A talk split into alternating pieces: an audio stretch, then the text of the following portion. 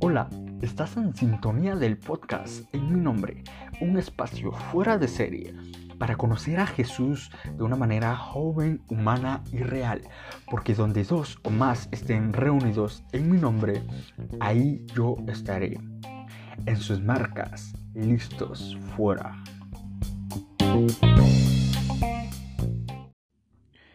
Y claro que sí, una vez más estamos conectados en el podcast en mi nombre. Buenos días, buenas tardes, buenas noches, buenas madrugadas en el momento que me estén escuchando. Estoy absolutamente agradecido con Dios por estar compartiendo con ustedes este nuevo episodio de podcast, claro que sí. Y pues, no sé, traigo, no sé, vengo a este podcast, vamos a ser sinceros, con toda la inspiración vamos a hablar de pura inspiración y de pura epifanía, ¿no? Cosas que se me vienen a la mente a través de que el Señor me ha permitido vivir, sentir, imaginar, pensar. Así que lo dejo ahí con las libres expectativas nos ponemos en las manos del Señor diciendo en el nombre del Padre, del Hijo, del Espíritu Santo. Amén. Señor, te doy gracias en este día, en esta tarde, en esta noche, en esta madrugada, por tu amor, por tu misericordia y por tu poder, porque nos permites acercarnos a ti nuevamente de diferentes formas y en esta ocasión a través de este podcast. Te pedimos, Señor, que nos permitas estar cerca de ti, de tu presencia, de tu amor y de que cada vez nos podamos parecer más a ti para cumplir con la misión de tu reino ganarnos nuestra salvación y estar siempre llenos de tu Santo Espíritu. A vos, Madre María, Madre de Dios, te pedimos que pidas al Señor Jesús que nos proteja, que nos bendiga, que nos guarde y que nos permita estar siempre cerca de Él. Condúcenos a sus lazos de amor y no permitas que nos alejemos del Señor Jesucristo. Amén. Bueno, eh, este podcast se llama Del enamoramiento a la fe. ¿Y qué onda? O sea, de dónde nace.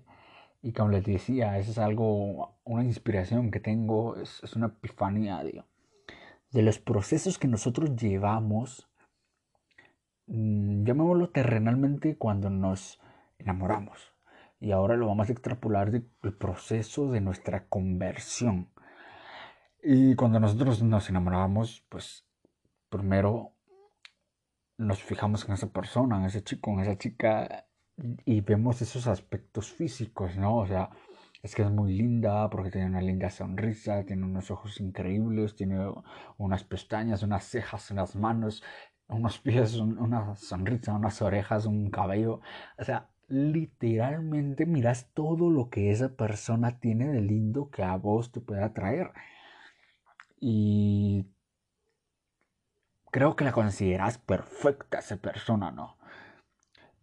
Y creo que al final de cuentas eh, no está mal porque te permite de cierto modo ver la perfección la creación de Dios. ¡Wow! Se lo digo así como, ¡oh! ¡Qué linda esta hija de Dios! ¡qué linda esta mujer! Y, y me fascina, ¿no? Y está bien.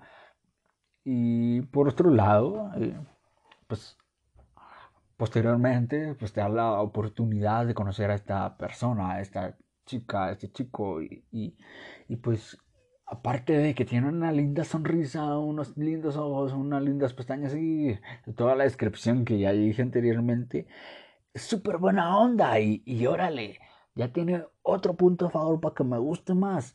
Y, y es amable y tiene otro punto a favor para que me guste más. Y aparte, eh, no sé, es estudioso, es inteligente, es carismático, wow, me fascina. Y así sucede, así sucede.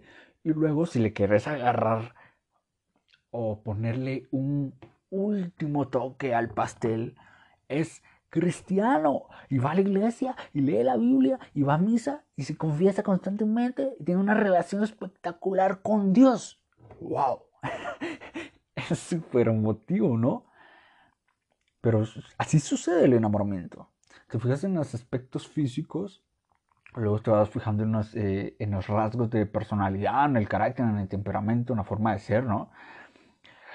Y te digo esto eh, puede que pase al revés, ¿no? O sea, que primero conozcas a una persona sin ningún interés y, y pues conforme le vas conociendo, vas viendo que es atractiva de personalidad, aunque no te parezca atractiva físicamente, pero no suele pasar así, o sea, son casos muy específicos de, que sucede al revés, ¿no?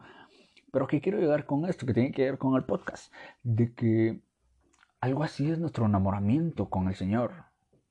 Tal vez no tan así porque de hecho, decía Isaías 53 de que cuando él narra que al Señor lo llevan al cordero, lo llevan al matadero, habla de que se ve desfigurado, sin ningún atractivo físico.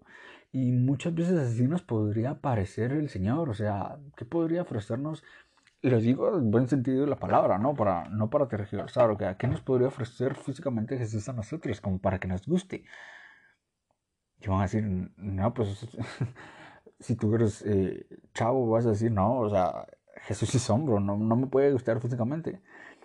Y las mujeres van a decir, no, pues, o sea, no le veo atractivo porque es un hombre de otra época, entonces no me genera ningún atractivo. Y sí, pero hablo más a la experiencia. Porque si te das cuenta, cuando yo mencioné el enamoramiento de un de chico a chica, bueno, como, como quieran, ¿no? O sea, hablé de, de, cómo tú confabulas que sea perfecto para ti, ¿no? Y es justamente también así con Jesús. O sea, es como te hace sentir esa persona, ¿no? Cuando tú te empezás a enamorar, es como te hace sentir, porque puede que sea muy lindo, puede que sea espectacular, y esa sea tu primera impresión, y ese sea el amor a primera vista, pero luego vas a venir y te vas a dar cuenta cuando hablas con él que es una persona terrible, ¿no?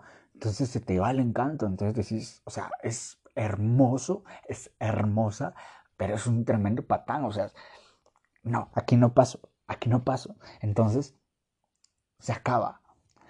A diferencia de nuestra conversión, también empieza con un lado emotivo, ¿no? Decís, es que Dios es tan misericordioso, es que es tan bueno, es que es tan lindo, es que el Espíritu Santo y sí, sí, sí. Y estos podríamos compararlos con los rasgos físicos que nosotros encontramos en la persona cuando nos gusta. Espectacular. Entonces vamos a construyendo una imagen perfecta de Dios. Que claro que es perfecto y claro que está bien. Pero si tú te das cuenta en las relaciones interpersonales, pasas de una etapa de conocer o una etapa de atracción, de enamoramiento y luego llegas por último al amor. Creo que es muy igual eh, en, la razón eh, religiosa o, la vivencia espiritual, ¿no? Creo que tiene que ser igual, ¿no? O sea, conoces a Jesús, o sea, de pronto conocías quién era Jesús, conocías a la Virgen María, conocías al Espíritu Santo, conocías a Dios Padre y, y órale, o sea, lo conoces, ¿no? Posteriormente pues algo cautiva tu corazón, entonces te es atractivo, te es atractivo ir a un retiro, te es atractivo ir a la iglesia, te es ir atractivo a la misa o a la hora santa o, a una actividad donde va a haber em, pues comunión entre hermanos, ¿no?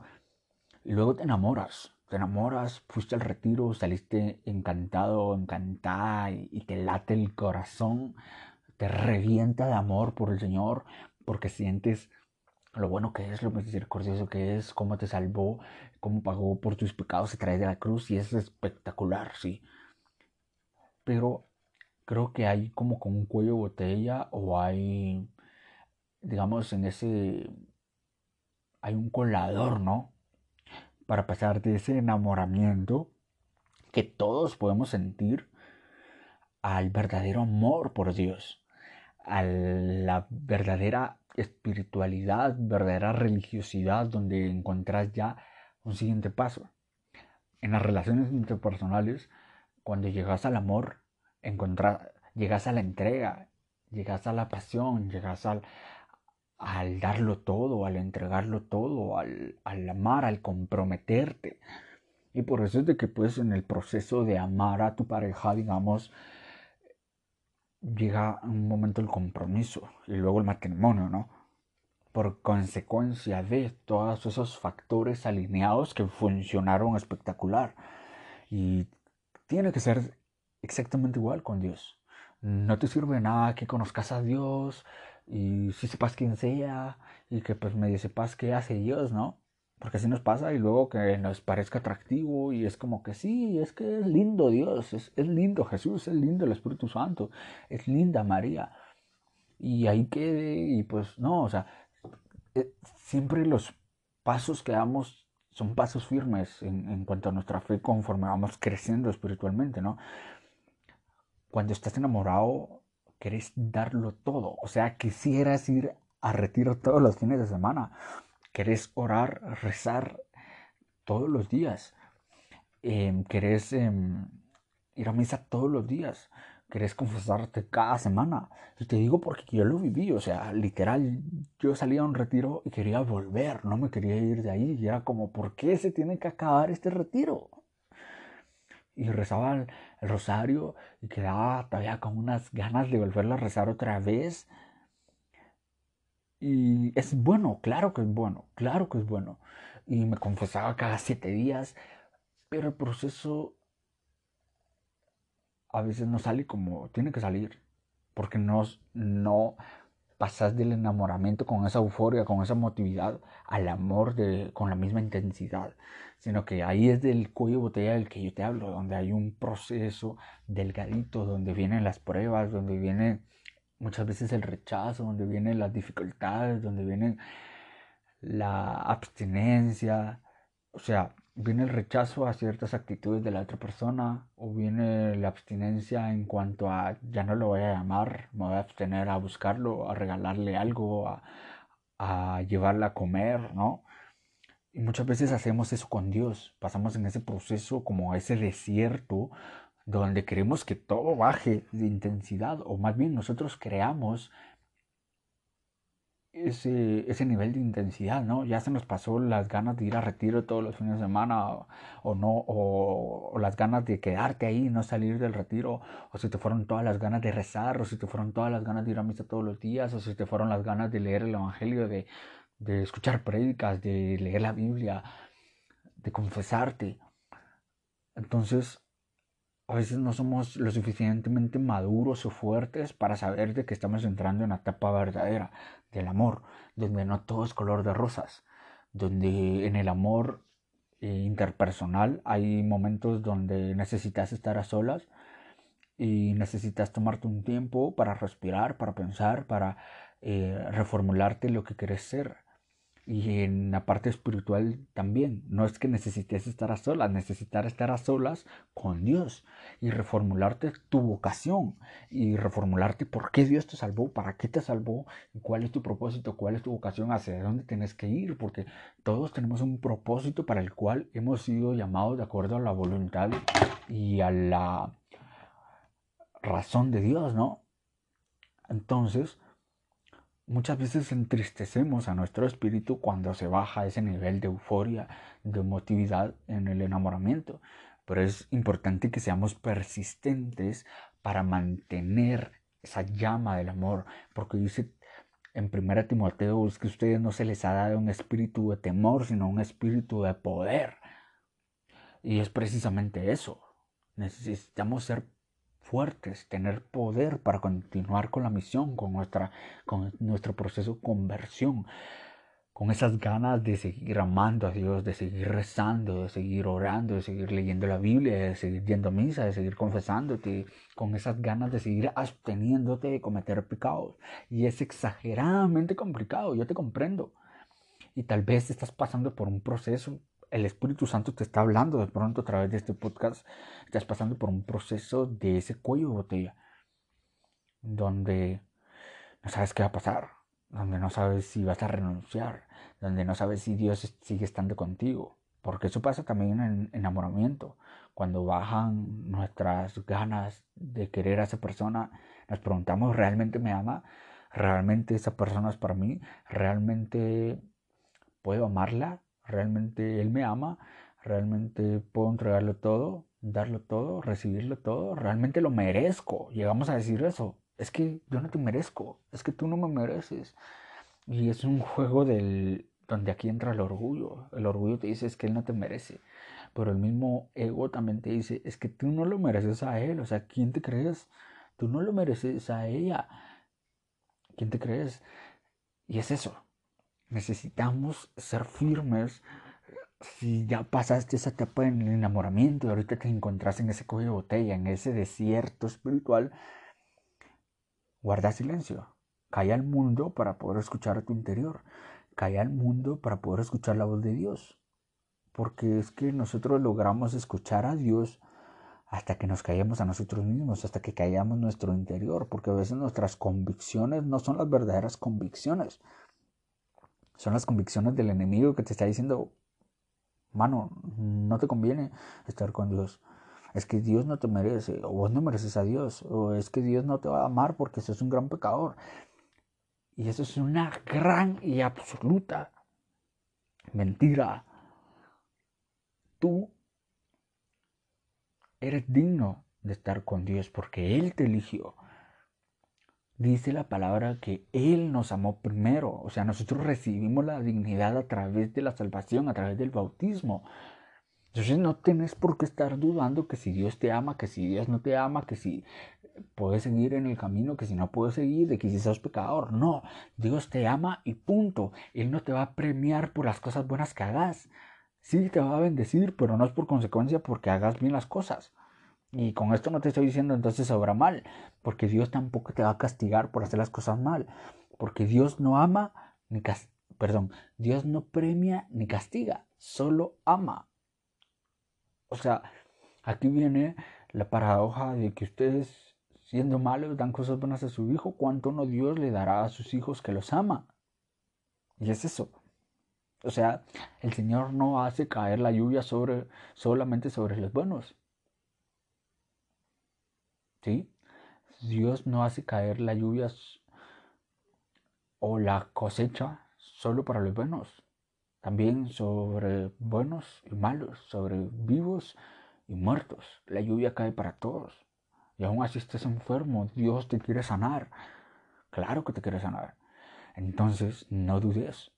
Y pasemos de esa etapa de enamoramiento que puede que estés o que ya pasaste y te estás apagando en ese cuello botella. Yo te estoy diciendo, levántate, mano. Por favor, levántate y volvé a amar con todo tu corazón a Dios.